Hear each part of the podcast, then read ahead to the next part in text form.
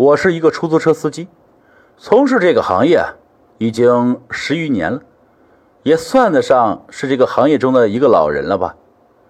如果非要讲述一个什么我所遇见的诡异事件，那么这个故事也算是我对于鬼怪之类的东西有了自己的观点了。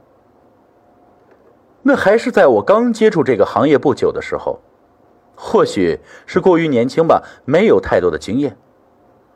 这个故事发生在一个晚上，也可以用深夜来形容了，因为那个时候已经午夜已过，夜很深。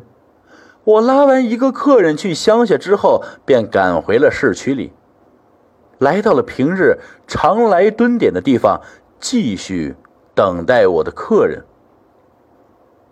这是一个夜市。如果说晚上什么地方的人最热闹的话，那这个地方便可以算是了。我坐在出租车里，看着大口喝酒、大口吃着肉串的人们，心里不禁有些显得落寞。有时候，也不禁想起自己的过去，自己过去的那些朋友。可是每个人的路都是不一样的，我的路，我的人生，便要这样下去了吗？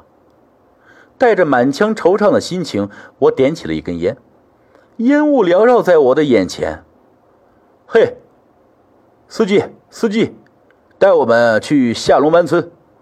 三个年龄二十岁左右的年轻人带着一副醉意，向着我说道：“平常其他司机或是我的长辈教导我做事要有分寸，就拿这个情形来说吧，我到底拉不拉这几个年轻人呢？”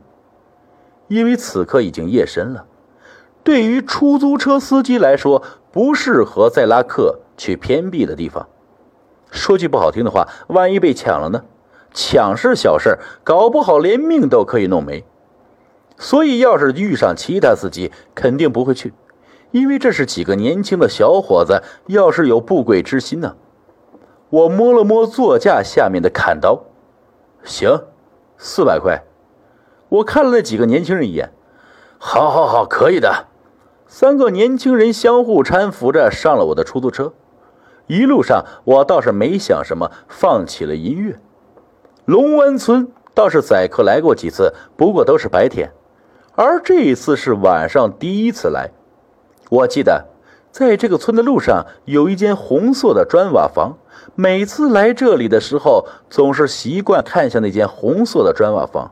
而总是看到砖房窗户里漆黑一片，因为不知道为什么，每次经过那里，总是习惯性的往那窗户看一眼，心里总是那里有什么东西正在看着自己一样。这个感觉让自己很不舒服，很少来这里，而这红色砖瓦房是这里留给自己印象最深刻的事物。当再次来到这红色砖瓦房前。我的双眼又不由自主地盯着他看去，可是红色瓦房已经被这夜色所笼罩，我看不清这里有什么，或者变动了些什么。我能看清的只有这瓦房那模糊的轮廓。我的车已经开出了很远，我看向后面几个年轻人的时候，却发现这几个年轻人已经睡着了。我不得不停下车来，叫醒了这几个年轻人。哎，醒醒，快点醒醒，已经到了。我摇晃着他们，希望他们快点醒来，我也好回去。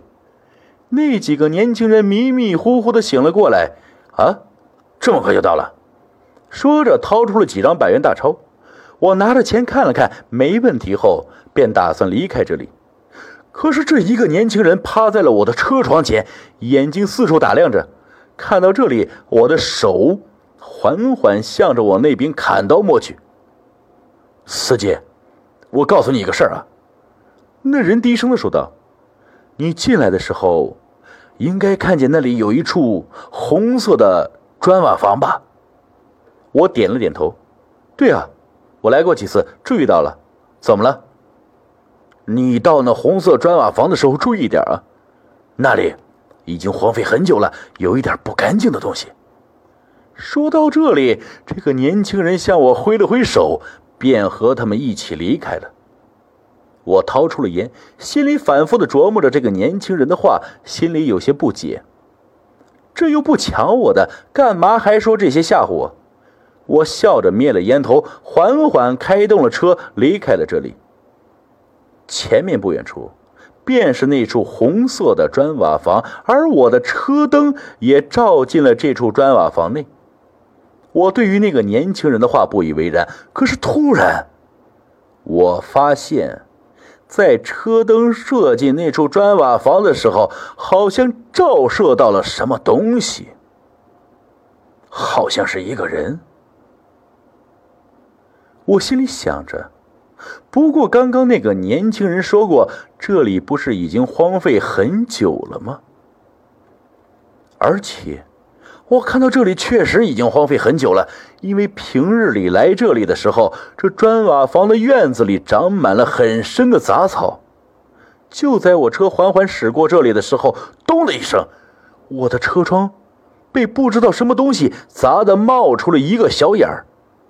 他大爷的！我怒气冲天，提着砍刀下了车。妈的，谁呀？我看见院子里的人影，提着砍刀便冲进了这个院子。是谁？快点给老子出来！我眼看周围没有丝毫动静，此刻也不禁回过神来。刚刚被怒火冲昏了头，此时才想起那个年轻人不是说过吗？这里荒废了很久啊！而且怎么会有人大半夜跑这里？想到这里，我也不再多想，缓缓的准备退出这个院子。可是突然……一道哭泣的声音从我面前的这屋子里传来，那好像是一个女人哭泣的声音。我的头皮不禁有些发麻。可是这里有哭声，我也有些担心啊，也有些不安。可是万一这是受害者呢？我鼓起勇气，一步步走向那间屋子。那道哭泣的声音越来越响。我走到了那间屋子的门外，深深。呼吸了一口气，把这门用力往里一推，门被我一把推开了，而我手上的刀也在月光的照射下反射出皎洁的月光。我走进了这间屋子，可是，可是什么也没有。我一步退出了这个房间，向着院子外跑去，可是身后传来一阵嘿嘿的笑声。我转过头一看，传来声音的。居然是一个穿着白色衣服、长发遮掩了面孔的女人。只见那个女人缓缓的抬起了头，猩红的双眼在这深夜显得很是恐怖。终于，我驾上了车，离开了这里。又是一个深夜，我还是在老地点蹲点。